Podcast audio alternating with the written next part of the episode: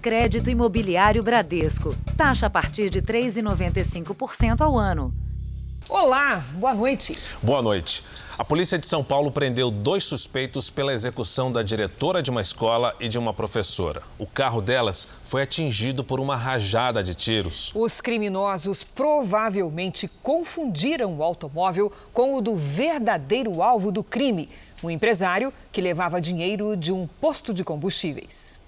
As detenções foram realizadas na zona leste de São Paulo e em Americana, no interior do estado. Segundo a polícia, os dois suspeitos fazem parte da quadrilha de assaltantes que executaram a diretora e uma professora de uma escola de ensino médio. O crime aconteceu no dia 24 de maio, por volta das 6 horas da manhã, quando as duas mulheres e a cozinheira da escola, que não ficou ferida, seguiam para o trabalho. A ação dos criminosos foi rápida. Três deles chegaram em outro veículo e anunciaram um assalto. Jéssica Aparecida Lopes Frazão e Marli Gomes de Lima foram mortas com 16 tiros de fuzil. Depois dos disparos, um dos criminosos abriu a porta do veículo e perguntou para a sobrevivente onde estava o dinheiro do posto. De acordo com a investigação, o alvo dos assaltantes era o dono de uma rede de postos. Para a polícia, a disposição dos veículos no dia do ataque confundiu a quadrilha. Eles podem ter achado que o carro onde estavam as professoras era o veículo do empresário ou ainda que o carro delas fazia parte de uma escolta de segurança. Essas imagens mostram a saída do carro-alvo da quadrilha, o do dono de uma rede de postos de combustíveis que levava 40 mil reais do caixa. Esse outro, estacionado na rua, é o dos criminosos. E esse é o carro das três funcionárias da escola a caminho do trabalho. O delegado que cuida do caso disse que os dois suspeitos tiveram prisão preventiva de 30 dias decretada, mas que eles negam o crime. Também foram apreendidos 15 celulares. A investigação ainda está em andamento e outros suspeitos estão sendo procurados. Ainda temos mais outros a serem identificados e presos. E temos muita fé que em breve iremos efetuar a captura deles também. Veja agora outros destaques do dia. Ex-secretário da Saúde do Amazonas contradiz Pazuello sobre a data em que avisou da falta de oxigênio. Conta de luz terá novo aumento por causa da seca. O presidente Bolsonaro diz que o Brasil não terá a lei do passaporte da vacina. E na série especial, a situação dos agricultores do sertão da Bahia. Além de comida, falta chuva.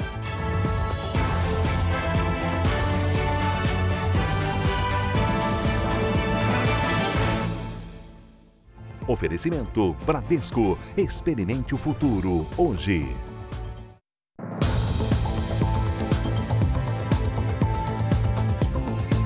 Um dado alarmante: 17 milhões de mulheres foram agredidas nos últimos 12 meses no país. Foi o que revelou uma pesquisa do Fórum Brasileiro de Segurança Pública. Os dados também mostram que o desemprego causado pela pandemia obrigou as mulheres a conviver mais com o agressor, o que aumentou a violência dentro de casa e também nas ruas. O homem que entra no mercado esconde uma faca. A ex-mulher trabalha no local. O casal vai até a calçada, onde ela é ferida na mão. O agressor está preso. Foi o quinto ataque a facas a mulheres no Rio de Janeiro em menos de 15 dias. Duas morreram.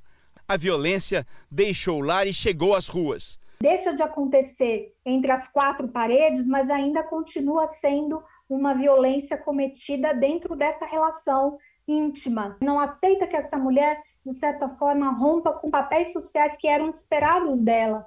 Uma pesquisa do Fórum Brasileiro de Segurança revela a explosão no número de casos de agressões contra a mulher. 17 milhões sofreram violência física, psicológica ou sexual nos últimos 12 meses, uma a cada oito minutos. Metade delas confirmou que a pandemia teve influência direta no aumento dos casos. O desemprego e a dependência financeira obrigaram a 46% a conviver com o agressor. O levantamento confirmou que o fim do relacionamento ficou mais perigoso para as mulheres. 35% das vítimas foram atacadas depois que se separaram dos parceiros. Quase metade não fez nada depois de sofrer o abuso físico. E apenas duas, num grupo de 10 mulheres agredidas, procuraram a polícia. Por vergonha, essa mulher com muita dificuldade de falar sobre essa violência, muitas vezes de reconhecer até as violências que ela vem sofrendo. Nessa casa em São Gonçalo, Ana Carolina Felício, de 29 anos, foi atacada pelo ex-marido com golpes de faca. Ela não sobreviveu. A mulher sempre acha que ele vai piorar se fizer a denúncia. O que mata é o silêncio, não é a denúncia. Em Goiás, continuam as buscas por um criminoso responsável por várias ações violentas nos últimos seis dias. A polícia acredita ter fechado o cerco contra ele, mas dois policiais foram baleados em confrontos nesta terça-feira. Durante a tarde, um helicóptero dos bombeiros transportou para o hospital um sargento da Polícia Militar que foi atingido com um tiro de raspão no rosto. Viaturas saíram às pressas, mais um momento de expectativa para a captura de Lázaro Barbosa de Souza, de 33 anos, homem com uma extensa ficha criminal que vem sendo procurado há mais de uma semana por mais de 200 policiais de Goiás e Brasília, depois de matar uma família inteira no último dia 9. De acordo com o Corpo de Bombeiros, outro policial também foi atingido por um tiro durante a operação. Moradores ajudam as equipes com informações. Tá aqui, ó, tá aqui, ó. Não, gritaram aqui. Ficou esse clima tenso, já coloquei as, as minhas, minha mulher para se esconder, todo mundo se escondendo, aquela maior movimentação aqui. Já é muita insegurança aqui para nós nesse momento. Lázaro continua invadindo chácaras e fazendas. Nessas imagens de uma câmera de segurança, ele aparece de mochila nas costas, depois de ter passado a noite no curral de uma propriedade na região de Cocalzinho de Goiás. O suspeito teria inclusive conversado com um caseiro e com o dono da fazenda para pedir comida, mas fugiu em seguida. Eu vi um vulto, passou assim, aí eu olhei, era ele. Ele falou que queria comida. Eu peguei e falei, não, aguenta a mão que eu arrumo comida para você, mas ele não esperou. A polícia acredita ter fechado o cerco contra Lázaro. Ele teria entrado em uma outra chácara agora no fim da tarde. A expectativa é vencê-lo pelo cansaço. Em Belo Horizonte, um caminhoneiro morto em um acidente há dois meses está sendo considerado um herói. Ele conseguiu avisar quem passava na rua que o caminhão que ele dirigia estava sem freio. Em uma mensagem enviada à mulher, revelada agora, o motorista já falava sobre a falha mecânica. Os 30 mil habitantes do bairro Buritis, área nobre de Belo Horizonte, ficaram comovidos com a façanha do caminhoneiro que desceu a ladeira sem controle. Desceu buzinando com tudo. Ele também fez zigue-zague para não atropelar pedestres como a Janaína. Ele conseguiu pensar no próximo, no momento em que ele buzinou, no momento em que ele desviou dos carros. E aquilo realmente me chamou a atenção, o caráter dele. A carroceria do caminhão, a cabine dele, onde foi parar?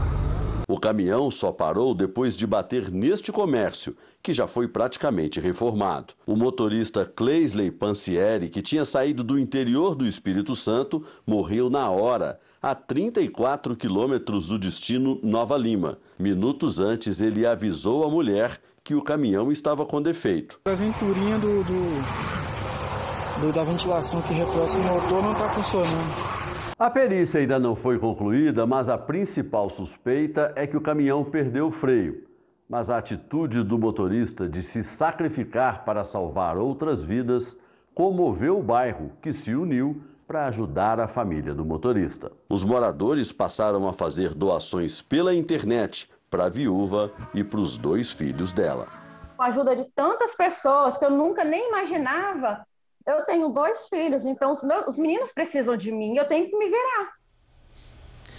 Com o fechamento temporário dos escritórios, os restaurantes Aquilo foram um dos negócios mais atingidos pela pandemia. Dos 200 mil estabelecimentos no Brasil, 80 mil fecharam as portas. Um comércio sim, o outro também. As placas para alugar imóveis ocupam diversas fachadas na mesma rua, nessa área empresarial de São Paulo. Atrás dessas portas, funcionavam restaurantes. O empresário Renato atua na região há 14 anos. Na última década, tinha feito grandes investimentos para atender a demanda. O maior salão do self-service ou do restaurante Aquilo tinha espaço para 150 pessoas. Agora é o delivery que ainda garante o funcionamento. São no máximo 40 entregas por dia. O bairro ele virou um deserto a partir do dia 18 de março de 2020. E vem assim, vem acontecendo o quê?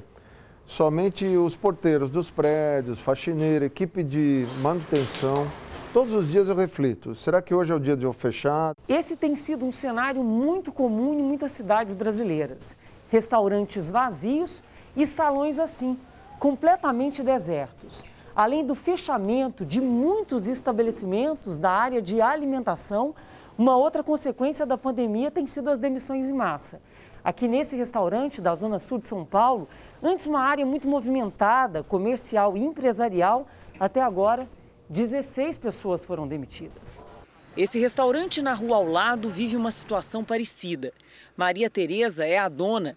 Ela tem mais de 25 anos de experiência e estava se preparando para se aposentar. Durante a pandemia, abriu as portas no máximo quatro meses e o retorno, nem de longe, lembra a antiga rotina. Quando tinha muito movimento a receber quantas pessoas aqui? 560 pessoas. E o mês passado inteiro? Mês passado inteiro, 270 pessoas. O mês todo. A Associação Brasileira de Bares e Restaurantes calcula que dos 200 mil restaurantes self-service que atuavam no país, 80 mil fecharam as portas.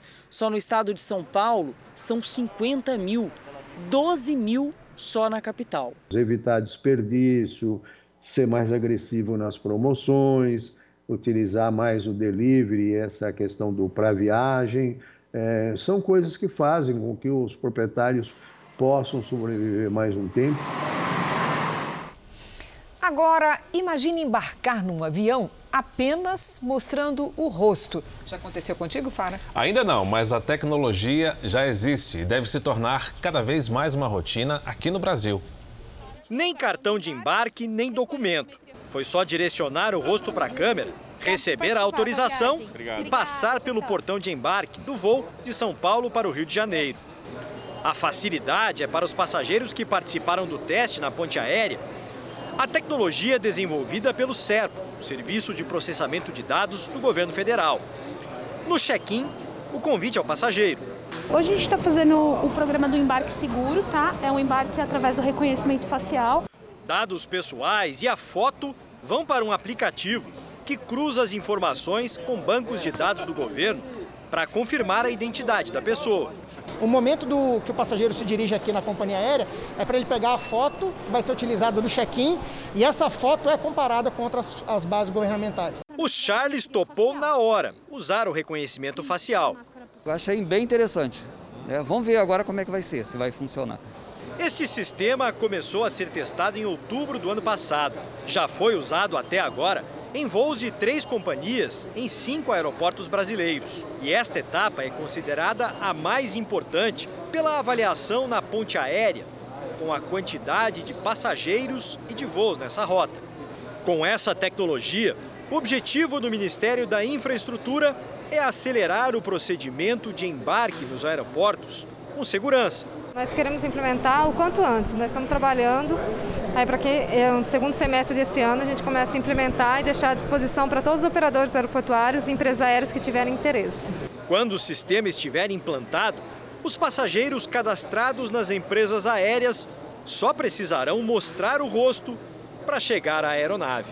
A ideia é que isso seja disponibilizado na ponta, ou seja, nos aplicativos da própria companhia aérea, para que o cidadão faça seu check-in utilizando biometria facial, inclusive de sua própria casa. Essa é a tendência e esse é o futuro do projeto. Enfrentar menos filas, evitar aglomerações, uma boa maneira de começar a viagem. A tecnologia está aí para ser utilizada para agilizar, evitar filas, é super bem-vindo. Agiliza tudo e diante desse quadro nosso de pandemia, acho que vale a pena. Vamos aos números de hoje da pandemia. Segundo o Ministério da Saúde, o país tem 17 milhões 533 mil casos de Covid-19. São mais de 490 mil mortos. Foram 2.468 registros de mortes nas últimas 24 horas. Entre ontem e hoje, 90 mil pessoas se recuperaram. No total, já são 15 milhões 944 mil pacientes curados e mais de 1 milhão e 97 mil seguem em acompanhamento. A taxa de transmissão da Covid no Brasil voltou a subir e foi de 0,99 para 1,07. O índice de 1,07 significa que um grupo de 100 infectados pelo coronavírus transmite a doença para outras 107 pessoas. Esses dados são do Imperial College de Londres. Já nos Estados Unidos, as autoridades de saúde seguem atentas às variantes do coronavírus para evitar um novo surto.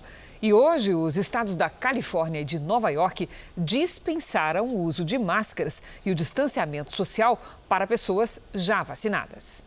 Eu creio que sim, estamos listos. Este morador da Califórnia diz estar pronto para retomar a rotina pré-pandemia. Já faz 15 meses que os residentes do estado mais populoso do país enfrentam restrições severas. Hoje, o governador anunciou a virada de página da pandemia. E isso é graças à rápida vacinação, disse Gavin Newsom. Com 47% dos moradores totalmente imunizados, o uso de máscara e o distanciamento social ficaram no passado. O mesmo passou a valer no estado de Nova York, que foi o primeiro e mais grave epicentro da pandemia nos Estados Unidos. Atualmente, mais de 49% dos nova-iorquinos estão imunizados. Mas apesar do otimismo, as autoridades de saúde do país dizem que não é hora de relaxar completamente. Um alerta foi divulgado hoje sobre a variante indiana do coronavírus que se espalha rapidamente aqui nos Estados Unidos. Segundo o documento, a cepa poderia se tornar dominante e provocar um novo surto no país. Nesta terça-feira, o país ultrapassou a marca de 600 mil mortes pela doença. Uma marcha em Jerusalém aumentou as tensões entre israelenses e palestinos. Ela já é vista como o primeiro teste para o governo do primeiro-ministro Naftali Bennett, que tomou posse essa semana. A chamada Marcha das Bandeiras comemora o controle de Jerusalém por forças israelenses em 1967. O Estado de Israel considera a cidade como sua capital indivisível. Já os palestinos reivindicam Jerusalém Oriental para transformá-la na capital de um futuro Estado. O evento seria realizado no mês passado, mas foi cancelado devido ao conflito de 11 dias entre o grupo terrorista Hamas e Israel. Houve protestos contra a marcha e confrontos com a polícia. 17 manifestantes palestinos foram presos. O ministro da Segurança Interna do novo governo israelense disse que grandes esforços foram feitos para preservar a segurança durante o evento e que a polícia estava preparada para ele. De Gaza foram lançados balões incendiários que caíram em mais de 10 terrenos agrícolas israelenses. Em resposta aos balões incendiários, Israel realizou ataques aéreos contra a faixa de Gaza. Segundo as forças de defesa de Israel, foram atingidos alvos militares que abrigavam integrantes do grupo terrorista Hamas. Veja a seguir: a energia elétrica vai subir até 7,5% por causa da seca. E na série especial, os agricultores que vivem divididos entre comer o feijão que possuem ou plantar contando com a chuva.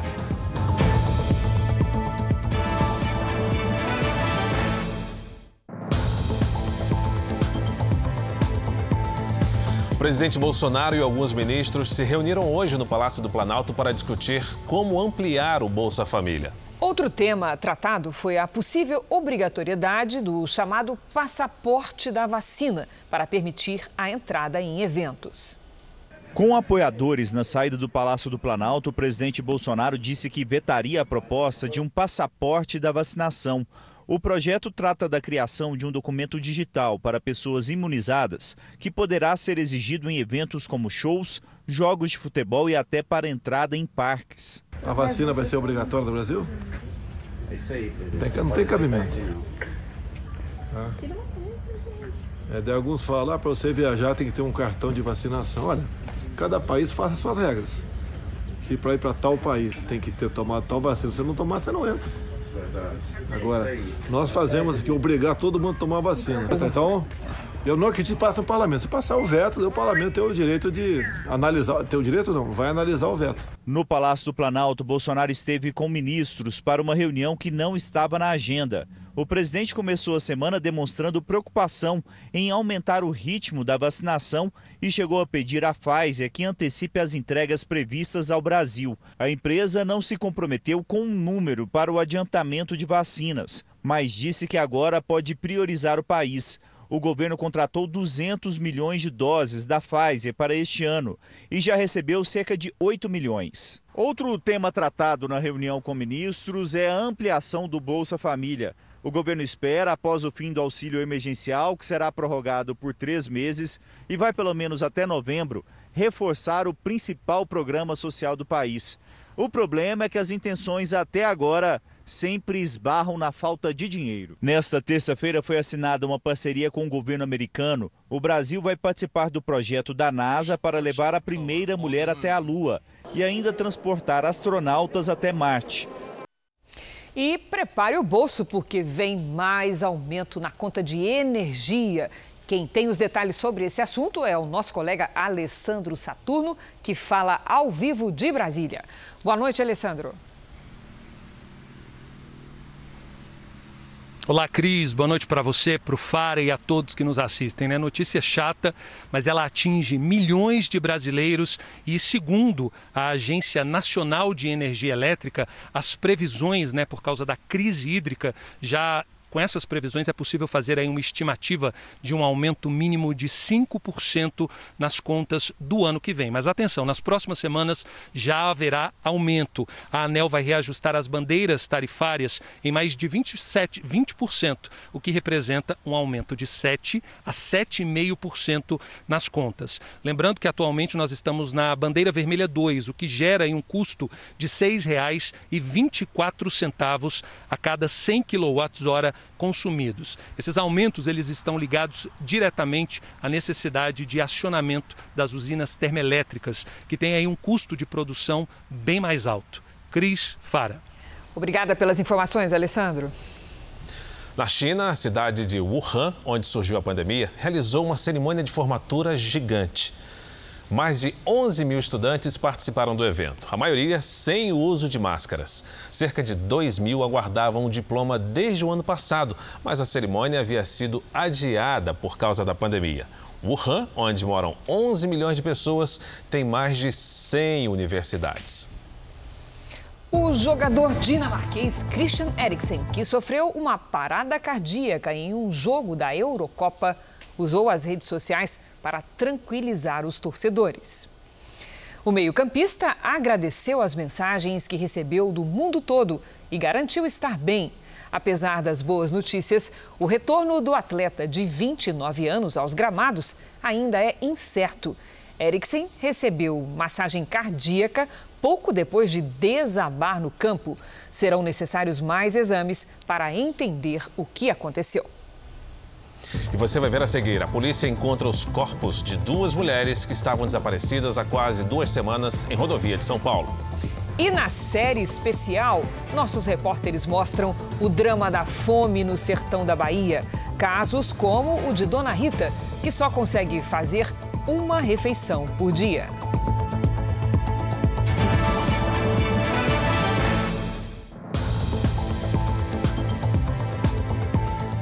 Uma denúncia anônima levou a polícia a desvendar o sumiço de duas mulheres em São Paulo.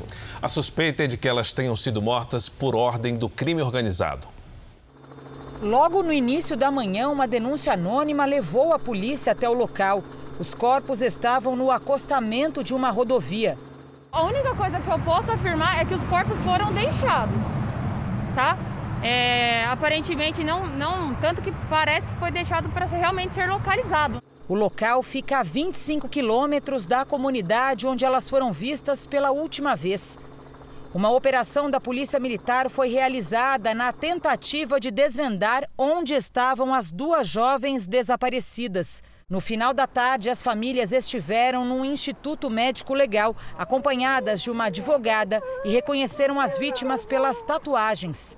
Existem muitos indícios de que sejam realmente os corpos das meninas, mas não existe a certeza ainda. Júlia e Ana Cláudia sumiram no dia 2 de junho, depois de irem a uma festa nesta casa noturna na comunidade de Paraisópolis, na zona sul de São Paulo.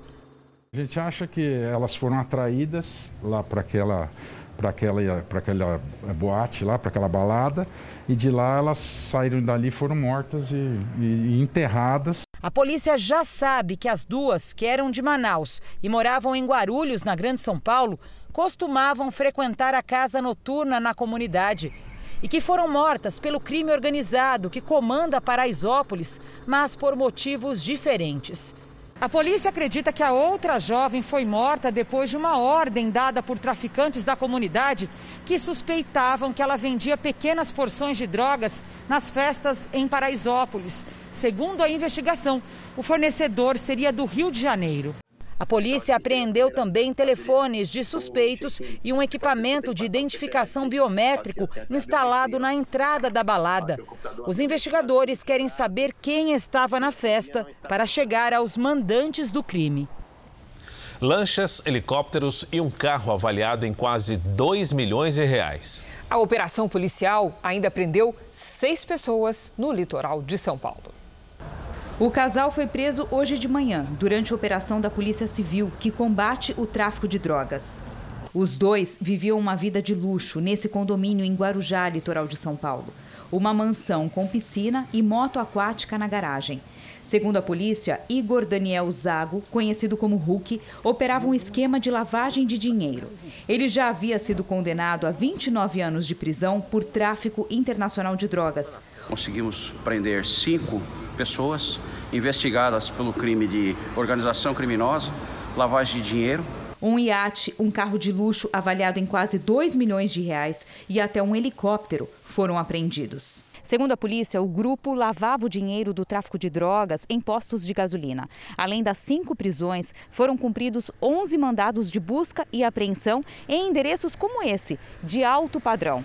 O sócio de Hulk, responsável pela lavagem de dinheiro, ainda está sendo procurado. Esses bens, direitos e ou valores é, são ocultados em nome de parentes próximos, em nome de amigos, é, que são os chamados laranjas. E essas pessoas acabam é, integrando este organismo criminoso. O estado de São Paulo começou a vacinar esta semana as pessoas entre 50 e 59 anos de idade contra a Covid-19. Mas algumas prefeituras reclamam que a distribuição das vacinas não acontece de maneira proporcional à população. E por isso, algumas têm mais doses e outras estão com falta dos imunizantes para a primeira dose.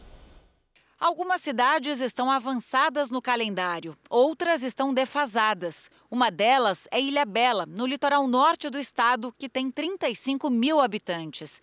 Entre os 645 municípios paulistas, a ilha turística tem um dos ritmos mais lentos de vacinação.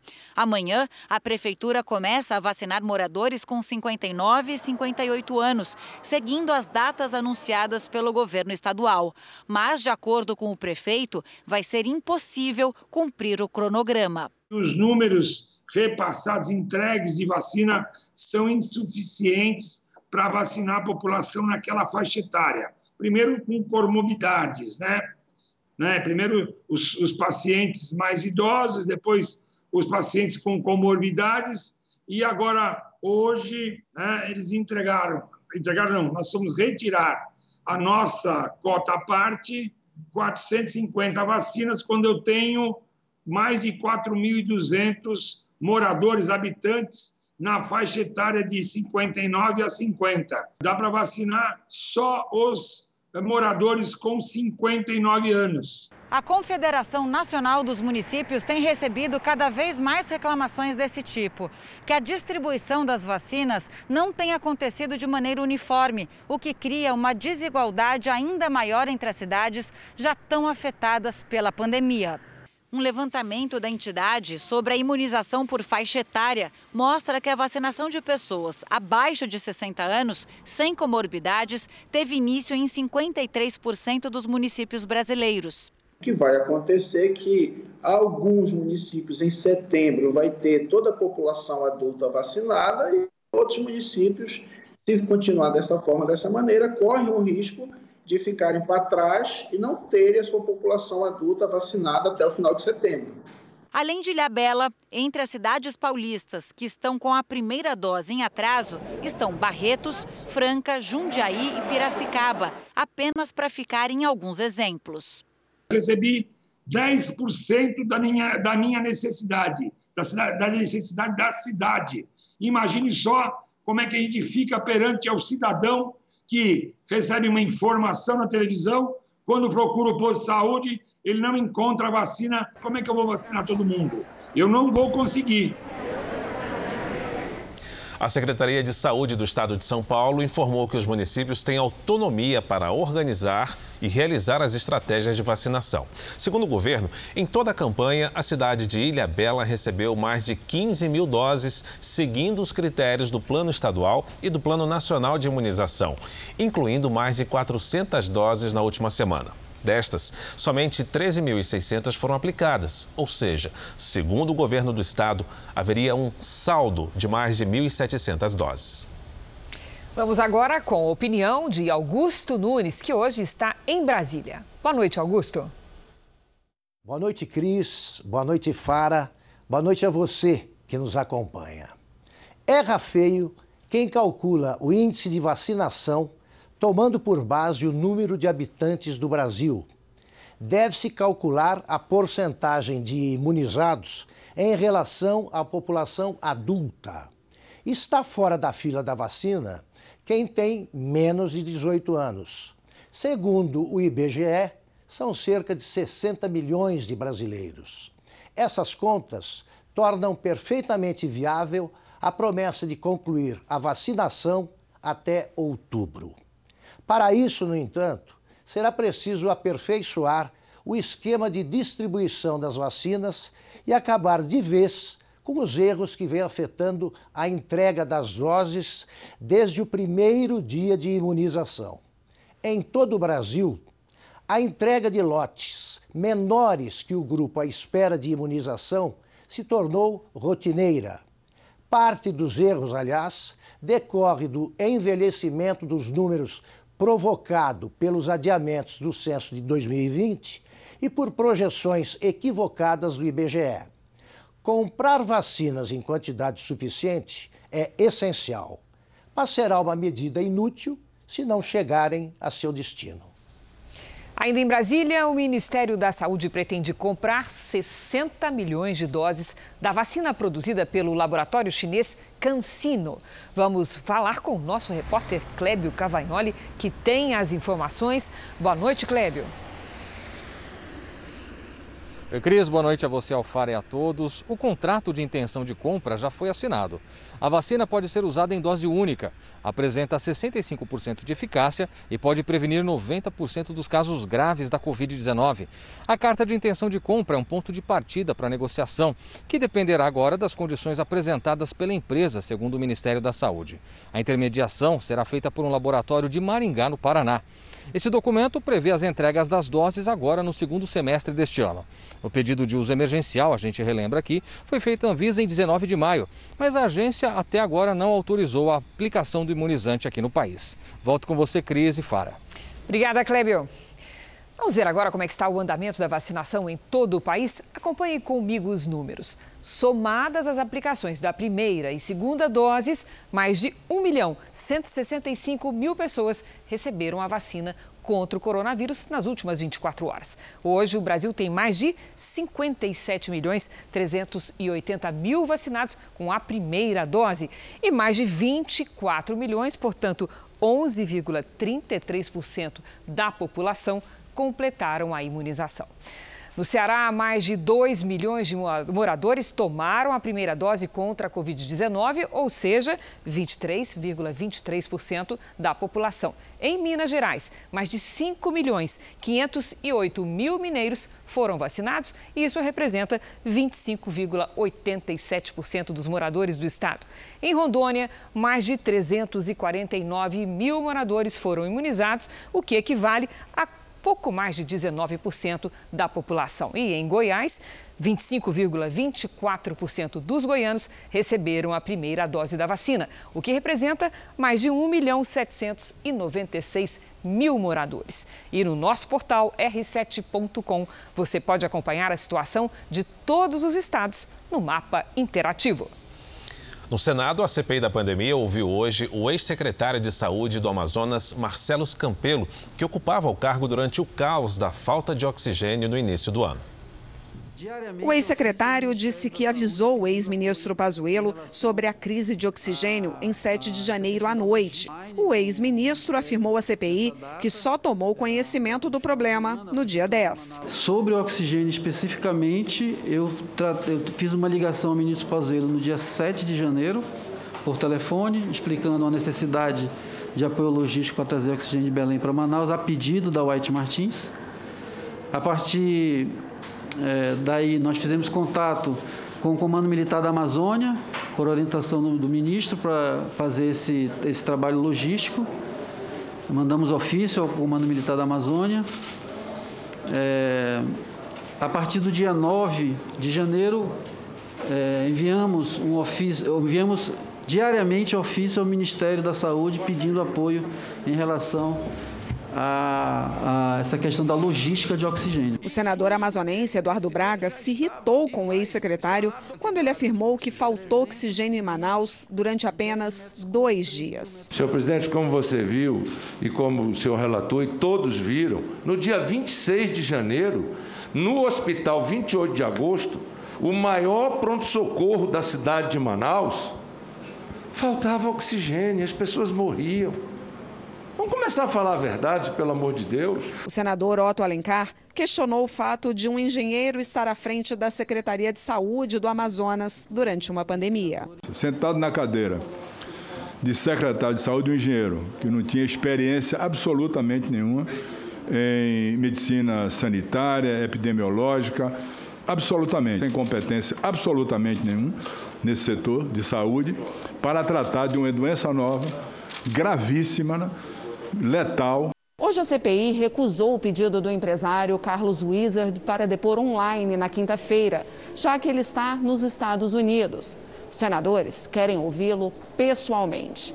Wizard seria um dos integrantes do gabinete paralelo que aconselharia o presidente Bolsonaro no combate à pandemia. A CPI deve votar amanhã a quebra de sigilo bancário do empresário.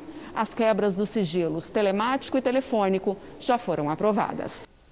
O ministro Nunes Marques, do Supremo Tribunal Federal, deu ao ex-governador do Rio de Janeiro, Wilson Witzel, o direito de não comparecer ou de ficar calado na CPI da pandemia.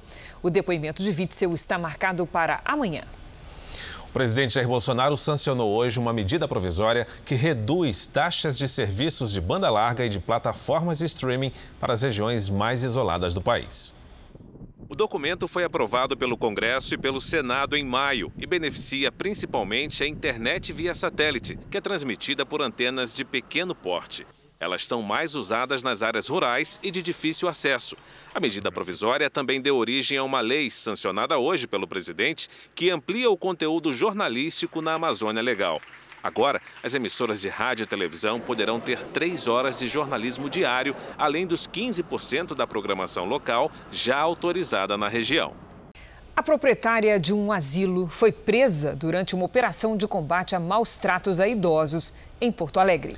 Só nos cinco primeiros meses desse ano, o Disque 100 recebeu 33 mil denúncias de violência contra idosos. Sinara denunciou um crime contra a tia de 78 anos. Segundo a sobrinha, outros familiares teriam feito um empréstimo de 50 mil reais em nome da idosa. Em dezembro de 2020, eu descobri que a minha tia tinha sido uh, extorquida por familiares, sendo que ela ficou sei nada do pagamento, sozinha e doente dentro de casa. Crimes contra idosos vêm crescendo nos últimos anos. Em 2019, foram mais de 48 mil denúncias em todo o país. No ano passado, esse número cresceu mais de 50% e chegou a 77 mil. E neste ano, em apenas cinco meses, o Disque 100 já recebeu mais de 33 mil ligações. Os mais comuns são maus tratos físicos, psicológicos, violência financeira e patrimonial.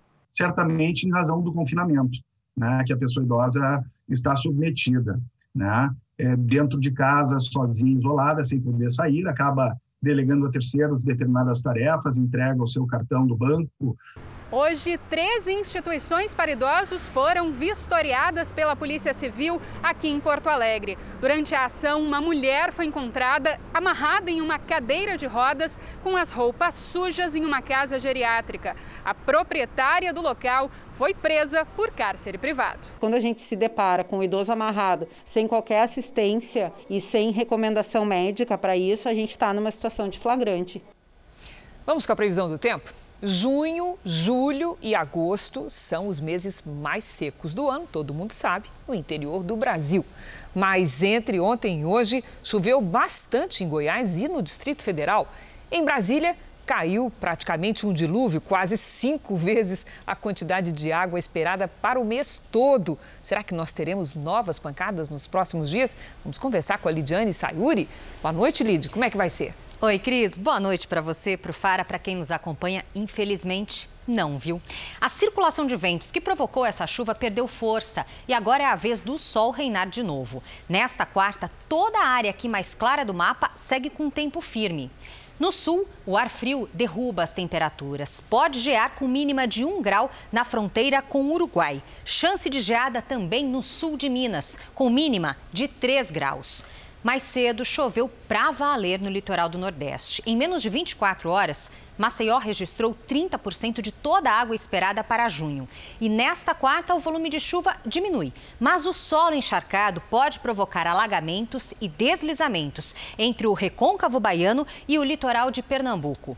No norte, o Rio Negro começou a baixar, mas ainda há perigo por causa do risco de chuva forte entre o Amazonas e Roraima. Nesta quarta, máxima de 15 graus em Porto Alegre. No Rio, faz até 23. Em Cuiabá, 34. 35 em Teresina. Em São Paulo, nevoeiro logo cedo e máxima de 19 graus. No Tempo Delivery, o Roberto Lidiane pergunta como será quarta-feira em São Pedro dos Ferros, em Minas Gerais. Vamos lá, Fara. Oi, Roberto. Seguinte, nada de chuva nesta quarta e nos próximos dias, viu? Amanhã, logo cedo, temperatura mais amena, com 18 graus. À tarde esquenta, faz até 30. Cuidado com o tempo seco. E o João Batista pede delivery para a cidade de Pimenta Bueno, em Rondônia. Opa! João Dias bem quentes. 34 graus é a máxima para esta quarta, sem chuva, viu? Participe também do Tempo Delivery pelas redes sociais. Mande sua mensagem com a hashtag você no JR.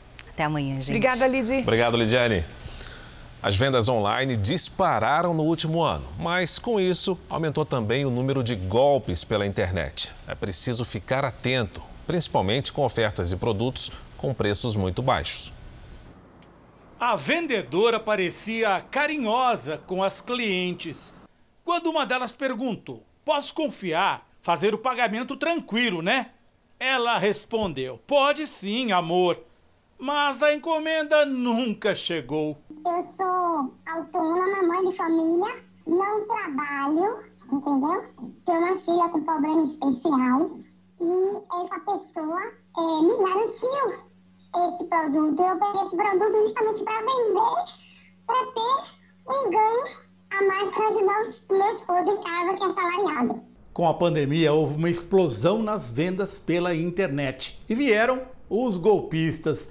Em 2019, foram registradas cerca de 6 mil reclamações, triplicaram em 2020 para quase 19 mil registros de pessoas que compraram, mas não receberam a mercadoria. Hoje é possível que qualquer consumidor faça uma busca pelo CNPJ dessas empresas. Não só o CNPJ, mas também se aquela empresa é idônea, se ela atende bem o consumidor, se ela existe. Se o preço não é compatível com a realidade, o consumidor deve ficar atento. Uma compradora enganada gastou 960 reais. Tinha esperança de revender os produtos. Ela recuperou parte do dinheiro mas só porque descobriu o endereço da vendedora e foi lá pessoalmente. Falei com aquela situação e a mãe dela entrou em contato com ela e disse que iria pagar o meu dinheiro, que eu não iria ficar no prejuízo. Mesmo as redes sociais não se apresentando como e-commerce, como marketplaces, agora podem ser responsabilizadas, porque afinal de contas elas recebem justamente por esses que anunciam no seu ambiente digital. 40 milhões de brasileiros vivem hoje na extrema pobreza. É o pior cenário desde 2012. Esses dados são do Ministério da Cidadania. Sem dinheiro e sem trabalho, a fome devasta povoados no sertão da Bahia.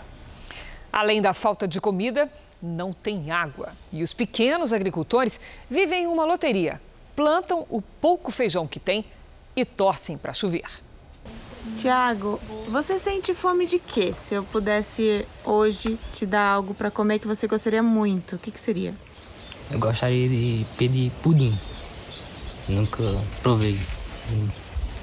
Só vejo pela, pelo tela do celular, pela televisão. Nunca provei. Você sabe o gosto de quê que tem? Só tenho a vontade de comer. Sabe se é doce ou salgado? Pela cara eu acho que é doce.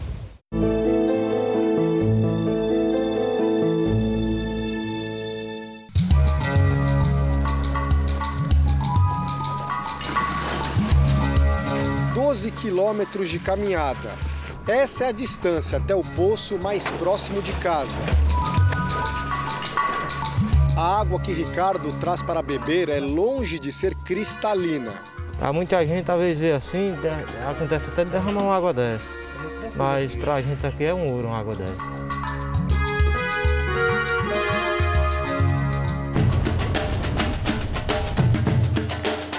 A expedição do Jornal da Record chega ao sertão da Bahia. Nosso destino é Monte Santo, cidade que foi base do exército durante a Guerra de Canudos no fim do século XIX. A caminho dos vilarejos, a caatinga esverdeada nos surpreende.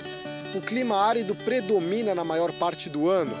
A chuva que caiu nos últimos meses trouxe pouco alívio para quem luta contra a falta de comida e água. Essa água barrenta do poço, muitas vezes é usada pelo Ricardo e pela família para beber, para lavar roupa e para cozinhar. Para a gente é inimaginável a gente tomar uma água como essa, usar essa água para se limpar. Mas para eles, que já estão acostumados, eles dizem que é até algo valioso, porque metade do ano essa mesma região aqui está totalmente seca. A gente usa para tomar banho, quando a gente não tem a outra, bebe dela e cozinha. Qual que é o gosto dessa água, Ricardo? Rapaz, como eu já estou acostumado, às vezes é uma água boa. Aí quando vai ficando pouca, tem gosto de lama. Fome até a gente aguenta, agora com sede não aguenta muito não. A gente fica desesperado, só pensa só em morrer mesmo.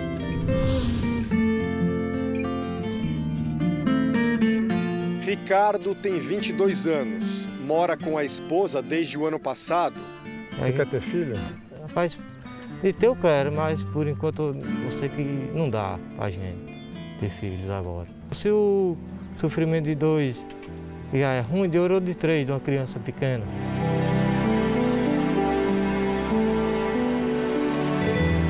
O feijão que a gente tem é esse daqui, ó. Esse é, é toda a sua reserva? É, toda a minha reserva que a gente tem. Esse aqui dá para quantos dias? Esse aqui uma, dá mais ou menos aí, pra gente comer aqui, pra gente poupar, fazer economia, a gente come 10 dias aqui. 10 dias? 10 dias. Mas 10 dias para comer isso daí, você tem que comer bem pouquinho, né? É, pra gente tem que comer pouquinho, porque a gente bota mais farinha e mais água. Aí renda para todo mundo. Dias antes a situação era ainda mais crítica. Já chegou a olhar na sua, na sua casa e não tem nada para comer? Nada para comer. Nem a farinha? Nem a farinha. Quando foi a última vez que isso aconteceu?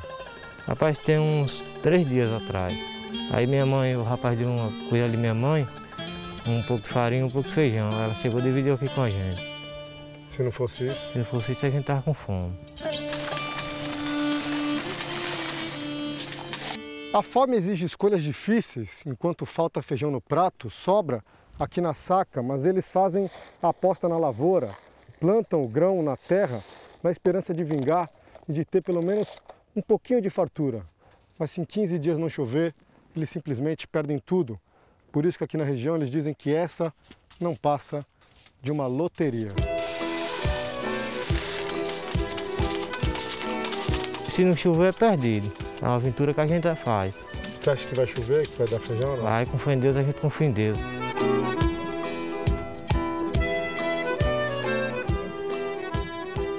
A gente vê que mais do que a fome, que essas famílias vivem é uma tragédia social.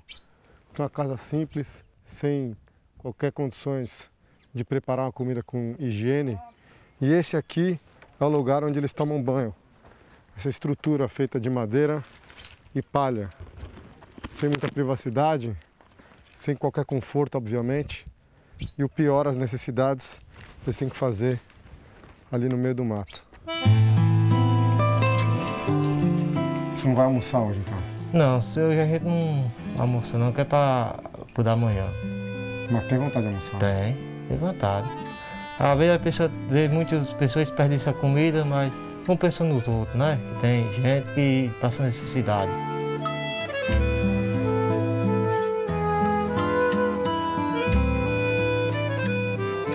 Na miséria do sertão da Bahia, Dona Rita de Jesus também convive com a fome. Estou acabada, com 59 anos, estou acabada por tudo. O senhor sabe que aquele ditado que tem, que saco seco não se põe em pé. Como é que nós, sem poder comer, nós vamos poder sobreviver, ficar em pé, né? A fome mata, o senhor sabe que a fome mata? Mata sim, a fome mata. Muitas vezes eu consigo me sentar por essa estrada velha chorando aí de fome. Ó.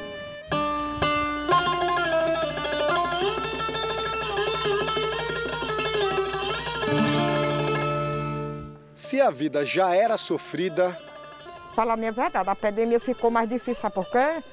Mas depois da epidemia as coisas cresceu o valor, sabia? Um saco de feijão aqui, você sabe quanto é? 360 reais, 370. Farinha, 130. O bujão para trocar o gás, 110. Tô dizendo, é difícil, meu amigo. na panela tem apenas feijão, ainda verde. Envergonhada, ela reluta em admitir o desejo de comer. E como é que a senhora não está com fome de almoçar? Eu não estou sem apetite de comer. É costume? É, costume. Aí, ó. Só que deu comer esse, ó. Entendeu? Aqui a gente tem uma ideia da dieta da dona Rita. Ela toma um cafezinho de manhã, ela espera até duas, três da tarde, até para acostumar o estômago, para não, não se alimentar muitas vezes no dia. São duas conchas de feijão, não tem arroz, não tem qualquer tipo de verdura, não tem carne, tem só o feijão. Depois dessa refeição aqui, só vai voltar a comer no dia seguinte, lá para as três da tarde. É uma vez por dia, uma refeição por dia. É assim que ela se alimenta. Existe uma região no cérebro que chama hipotálamo. Essa região ela controla a sensação de fome. Quando a pessoa recebe estímulo de fome, então passa fome por um tempo prolongado, você consegue reduzir um pouco essas sensações, como se fosse um mecanismo de fuga, né, de proteção.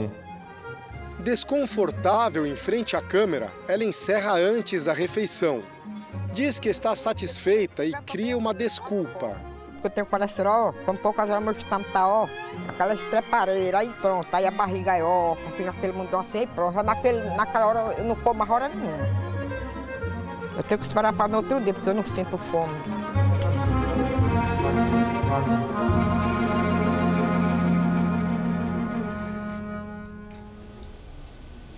O R7.com preparou um material especial com cada uma das cidades visitadas na série de reportagens e com os bastidores que emocionaram a nossa equipe. Vale a pena ver. Acesse lá. O Jornal da Record termina aqui. A edição de hoje na íntegra e também a nossa versão em podcast estão no Play Plus e em todas as nossas plataformas digitais. E à meia-noite e meia tem mais Jornal da Record. Você fica agora com a novela Gênesis. E a gente se vê amanhã. Até lá. Excelente noite para você e até amanhã.